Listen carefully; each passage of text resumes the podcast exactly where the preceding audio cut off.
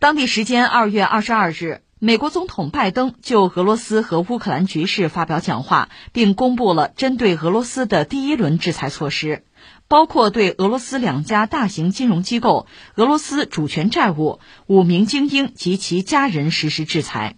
拜登称，这些举措将有效切断俄罗斯政府与西方金融的联系。在讲话中，拜登将俄罗斯承认乌东两地独立描述为俄罗斯入侵乌克兰的开始。他说，此举是公然违反国际法，国际社会需要对此作出坚决回应。今天，我将宣布第一轮制裁措施，让俄罗斯付出代价，以回应他们昨天的行动。我们正与盟友和伙伴密切协调，如果俄罗斯行动升级，我们将继续加大制裁力度。拜登在二十二号的讲话中称，美国对俄罗斯精英阶层及其家属的制裁将持续。美国会和德国合作，确保北溪二号天然气管道项目不再继续推进。此外，美国还将继续向乌克兰提供防御性援助，并且还声称这些完全是我们防御性的举措。我们无意和俄罗斯作战，但我们想传达一个准确无误的信息，即美国将和我们的盟友一起保卫北约的每一寸土地，遵守我们对北约的承诺。在讲话的最后，他将俄罗斯称为侵略者，说尽管事态已经发展到这一步，但仍有时间来避免最坏的情况。美国和我们的盟友及合作伙伴仍对外交手段持开放态度，我们将根据俄罗斯的行动而非言论来做出评判。另据报道，白宫发言人普萨基在二十二号的记者会上宣布，拜登已经取消了与俄罗斯总统普京会晤的计划。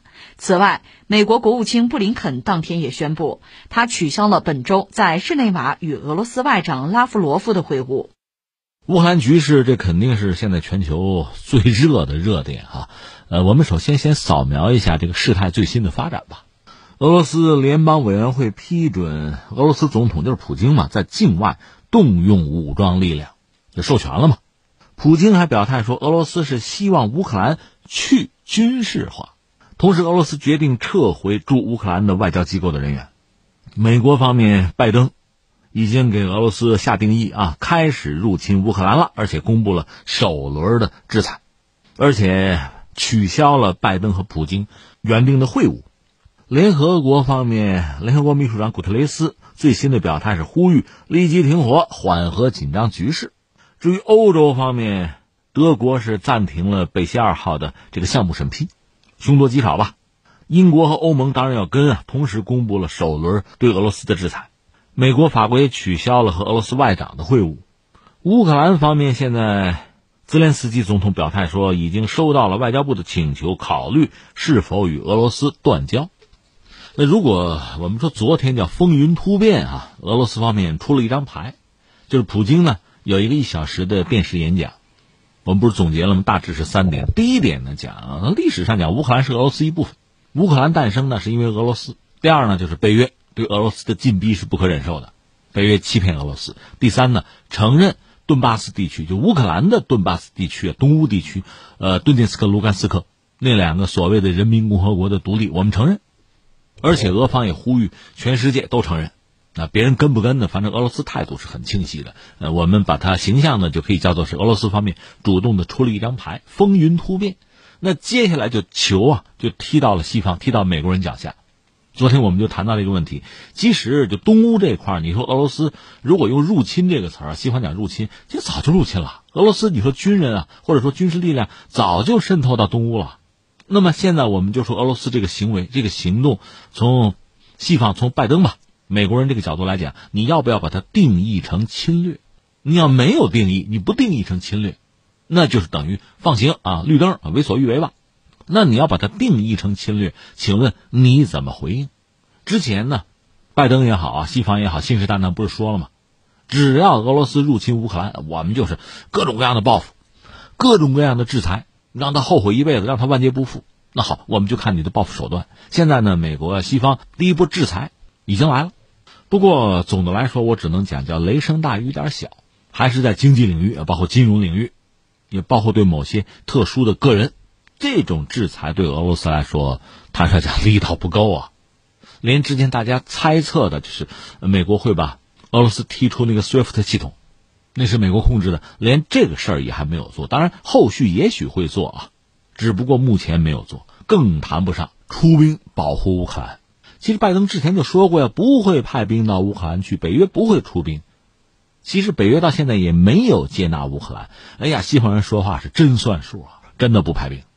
这是我们看到的今天主要的这个事件嘛？那有朋友昨天有人还跟我念叨呢。你看，呃，实际上从咱们春节之前，那个天天天下我们这个节目就一直在关注啊，俄罗斯乌克兰那点事儿哈。你总有的说吗？有那么多好说的吗？我觉得太有的说了。特别是事情发展到今天哈，我不知道怎么现在没有什么阴谋论者站出来哈，做一些猜测和分析。其实整个这个事件之中，最让人觉得不可思议的就是美国人。非常精确的预测，二月十六号俄罗斯入侵乌克兰。当然到那天呢，确实入侵没有发生。这个当然也好理解。你想，美国人把这时间摆在这，俄罗斯就是想入侵，那我就变你个劲儿，我就今天不动可以吧？我打你脸可以吧？但是呢，你说误差其实没有几天，二月十六号基本上平安无事，那是不是这事儿的降温？事态降温？偃旗息鼓没有？美国人从官方到媒体一直在咬，俄罗斯就是要入侵乌克兰。不是十六号就二十号，不是二十号就二十二号，甚至还有猜测说，哎，这是他们给中国的这个冬奥面子，奥运结束啊，神圣休战结束再打啊，也有这个说法。当然这是无稽之谈了。那真正的问题在于，那美国人怎么笃定这个时间，就能把这事算得这么准？按说大约是两种可能啊，一个可能是什么呢？人家美国人情报系统发达，对俄罗斯的动向门清，能够拿到他们的什么秘密文件呀、军事行动方案啊。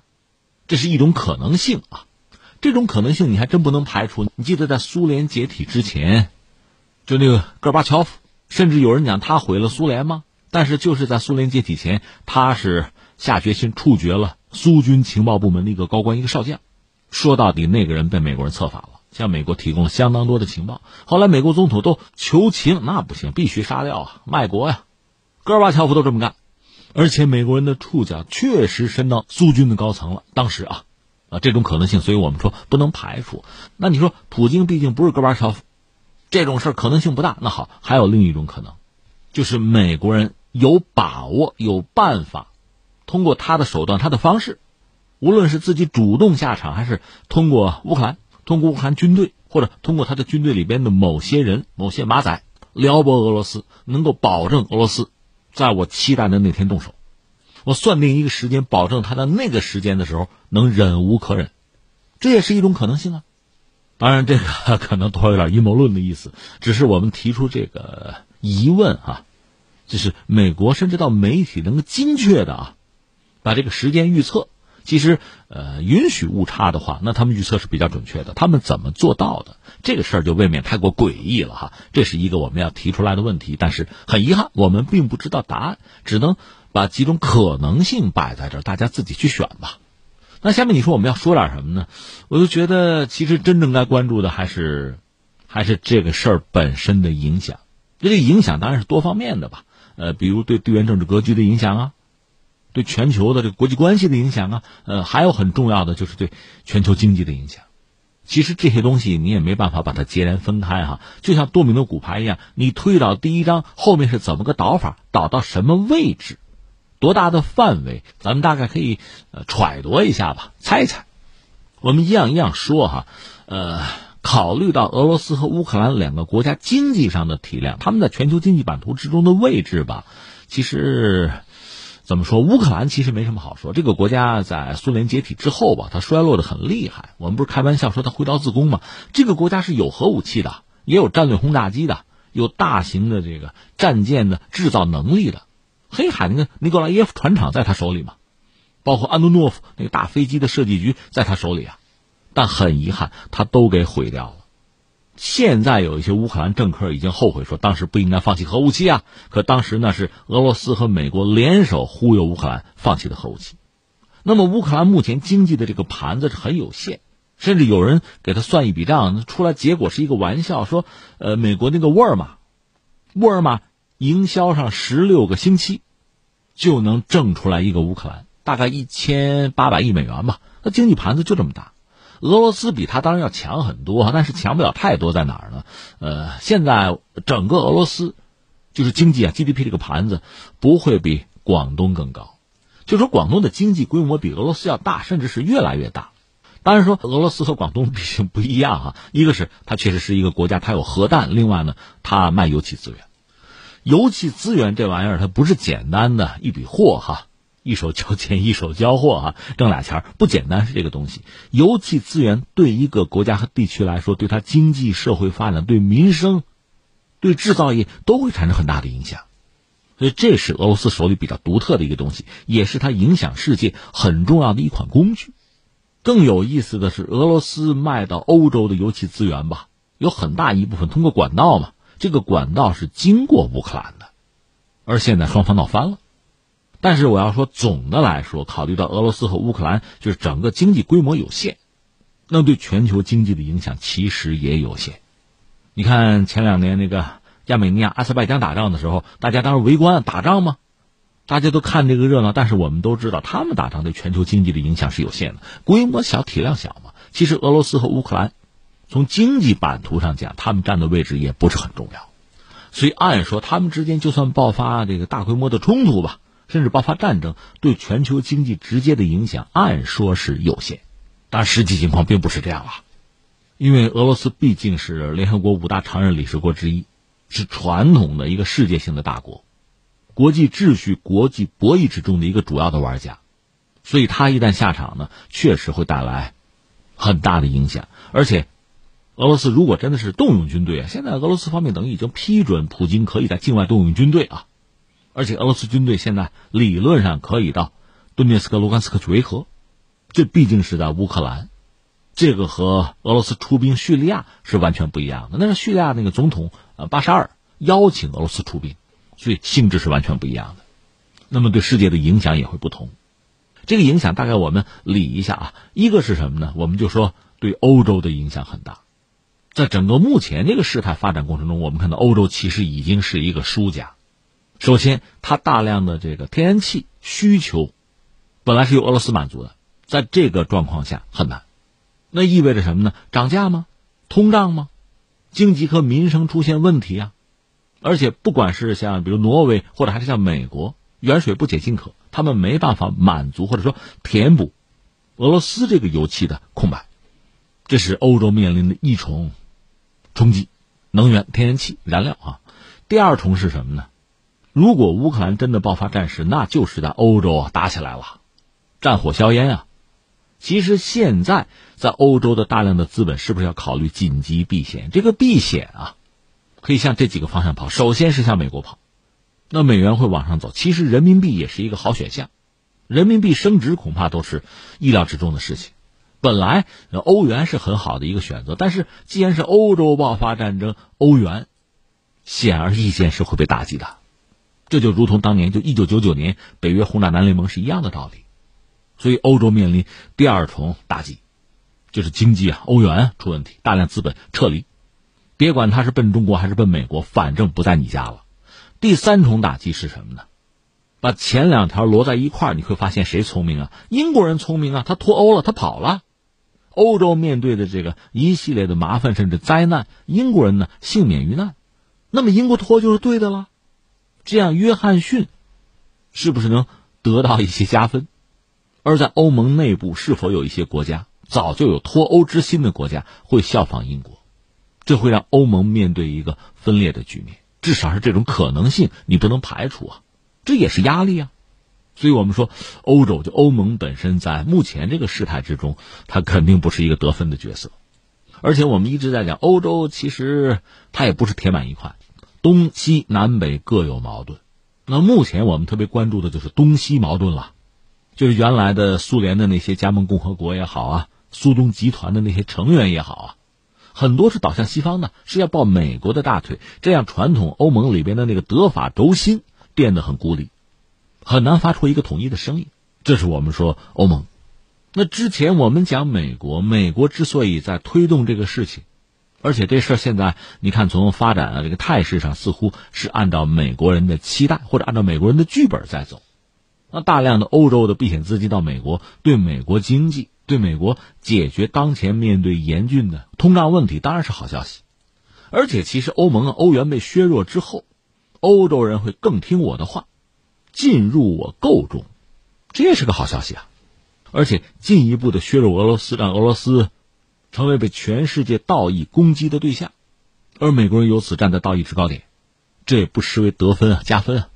那翻回来说到俄罗斯，说到俄罗斯，恐怕我们也从两面说。从宏观上讲呢，普京确实是一个敢想敢做的人，这个给整个世界，包括给我们中国人，很多网友都留下深刻的印象啊。这个我们待会儿恐怕要单说。那普京这个做法本身呢，可能在很多朋友看来很果断啊，甚至他动手很快很过瘾，但是他带来的负面的效应自然也会很大。所以我们就觉得，呃，俄罗斯这次这个行为，你从两面可以看，就是它的得失到底都有哪些？你可以列一个单子做一个比较吧。其实从二零一四年拿回克里米亚到之后的六年，有人统计过，俄罗斯其实在经济上哈就遭到西方的打压制裁嘛，这个损失可能是在四万亿美元左右。那我们要问一句：美国在阿富汗干了二十年，损失也不过如此吧？所以，对俄罗斯来说，一方面你要说，呃，对于西方的打压、封锁呀、制裁啊，他已经习惯了，或者说他已经能扛得住，有相应的经验去应对了。你可以这样理解。但另一方面，这个损失其实是很大的。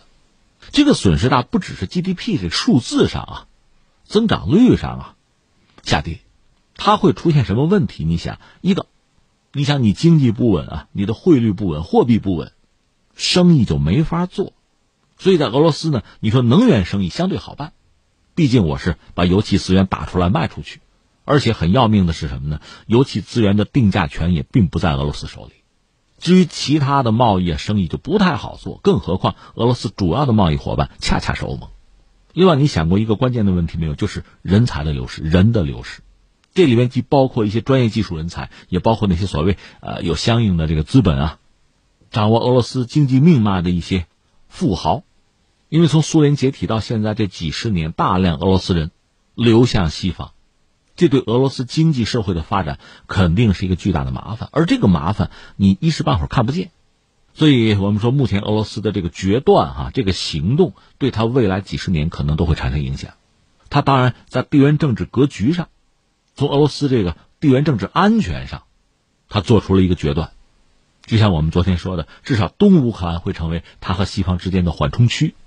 这算是得分，否则北约东扩到他的家门口，后果不堪设想。那么作为失分或者代价，刚才我们讲到的这些东西，就是经济上的损失啊，西方的这个打压、人才的流失啊，这些东西可能不太好衡量，但是这个代价、这个成本相当之高，甚至对他未来几十年这个国家的发展，甚至我们有个词儿叫国运吧，都会产生很大的影响。这个我们要看到。当然，作为一个副产品，就是它和。欧盟原来是很重要的贸易伙伴啊，特别是大量轻工业产品。苏联时代一个很重要的短板就是重工业重，轻工业轻嘛。那现在它本身也谈不上是一个制造业大国，甚至呃，比如像芯片这样的东西，美国在国内已经提醒自己的相关制造商，一旦对俄罗斯进行制裁的话，那是不能卖的。那么俄罗斯原来能够从西方、从国际市场得到的很多东西，现在得不到了，它恐怕只能转向东方，转向自己。南面的那个大国，那个邻国，所以你看，刚才我们感慨了两句哈，就是美国人这个时间呀算得很准。我们很疑惑，我们得问一声为什么？再就是，我们又扫描了一下各方的得失啊，所以我脑子里一下子联想到一个国内的作家叫朱苏进，他本来是一个小说作家哈，我很喜欢他的小说，有他的全集的啊。呃，他后来就是搞影视创作，就写剧本了，有很多知名的影视剧是他写的本子，那个就不说了啊。他最著名的作品像什么《绝望中诞生》什么的哈，那我很喜欢，放在一边不论哈。他有一个很短的短片，以至于我都忘了这个小说的名字和里面主人公的名字了。你要知道，你可以告诉我了。他写的是什么呢？就是两个人或者两个国家吧，两个军方的负责人吧，商量着策划两国打一仗，但是战争的规模呀、结局呀都是提前商量好的。所以这次乌克兰事件，乌克兰本身当然是一个。失败者甚至牺牲者了，欧盟损失也很惨重，但是俄罗斯和美国按照咱们围棋术语，几乎可以叫做两分，就是双方都能接受是一个平局，棋当然没有下完的啊，现在似乎是一个两分，各得其所，所以我们难免要问一句：这两国元首之前多次会晤哈，包括线上的，谈什么呢？商量什么呢？是不是对目前的这个局面，已经有一个什么样的约定？即使是冲突，冲突的烈度和范围，是不是已经有一个约定？我们难免要问出这个问题。那最后我还想说一句：普京，因为普京成为俄罗斯总统时间已经不短了，他本人是一个极具个性的人啊。这最终导致俄罗斯的决策层乃至整个俄罗斯的行事风格也颇有个性。普京给人印象深刻的呢，一个是确实是敢想敢干。据说在西方流传一句话，就说是那头熊拯救了俄罗斯。那熊可不是普京啊，那头熊拯救了俄罗斯，这是一个故事，是一个段子了。这还是叶利钦做俄罗斯总统时候的一件事情。我们知道苏联解体之后，俄罗斯独立，总统是叶利钦，当然他日子并不好过。一度呢，圣彼得堡的市长是苏布恰克，苏布恰克是普京大学时候的老师，也是把他引入政坛的一个伯乐吧。那苏布恰克和叶利钦其实后来成为政敌啊，但当时还好，一个是总统，一个是市长嘛。而且圣彼得堡这个市长也是颇有影响力、神通广大的人物吧。说有一次，苏布恰克就跟叶利钦说：“你要是休假，你不如到圣彼得堡郊外，咱们打猎去啊。”结果就打了，苏布恰克陪着他。当然，你想那个猎场早已经被勘察过，所以也就是一些小动物吧。打两枪歇一会儿。当时可有普京，普京是个小角色。那你想，苏布恰克不过是圣彼得堡的市长，普京只是他手下的一个跟班吧。结果发生了意外，就是打猎完毕，大家在猎场野餐，围着桌子那么一坐，来了一头熊，体型硕大，一头黑熊，直接奔着这张桌子就冲过来了，估计饿坏了。大家一看，我的妈呀！包括叶利钦在内，就钻到桌子底下。叶利钦他胖嘛，等他钻的时候，那桌子底下好几个人了。关键时刻只有一个人没钻桌子，就是普京。当然，他还是有一个机会，他旁边就是放猎枪那个架子，他就抓了一支枪，很熟练上好子弹，对着那头冲过来的熊就来了一枪，但没有打死。那熊继续往前冲，普京呢继续子弹上膛，瞄准再来一枪，这一枪打中黑熊面门吧。说这个熊在距离餐桌几米的地方轰然倒掉，当然大家从桌子底下钻出来一看，有那小个子普京拿着把枪。叶利钦当时对苏布恰说了一句话：“说这个人必须到莫斯科。”由此，普京进入莫斯科的政治圈子。那这是一个说法了，我看过这个资料和大家分享一下。其实普京他本身确实出身克格勃，那意味着即使在俄罗斯时代吧，在强力部门他是拥有人脉的。另外，军队和他关系也比较好。因为他上台之后力主打这个第二次车臣战争啊，说他曾经去前线，和一帮将军们在帐篷里，你想俄罗斯人嘛，那家倒酒伏特加，大家举起酒杯，普京说句话吧，普京说句什么呀？说等这块土地不再有歹徒的时候啊，我再喝这杯酒，不酒放下了？他干了这么一手，但是那帮将军对他还是比较服气。那我讲这个意思就是说，他确实心理素质很好，敢想敢干。而且他对军队是能够掌控的，这我们就回到我们聊这个话题一开始的那个消息：俄罗斯方面等于说已经授权总统可以境外用兵，他可以做了。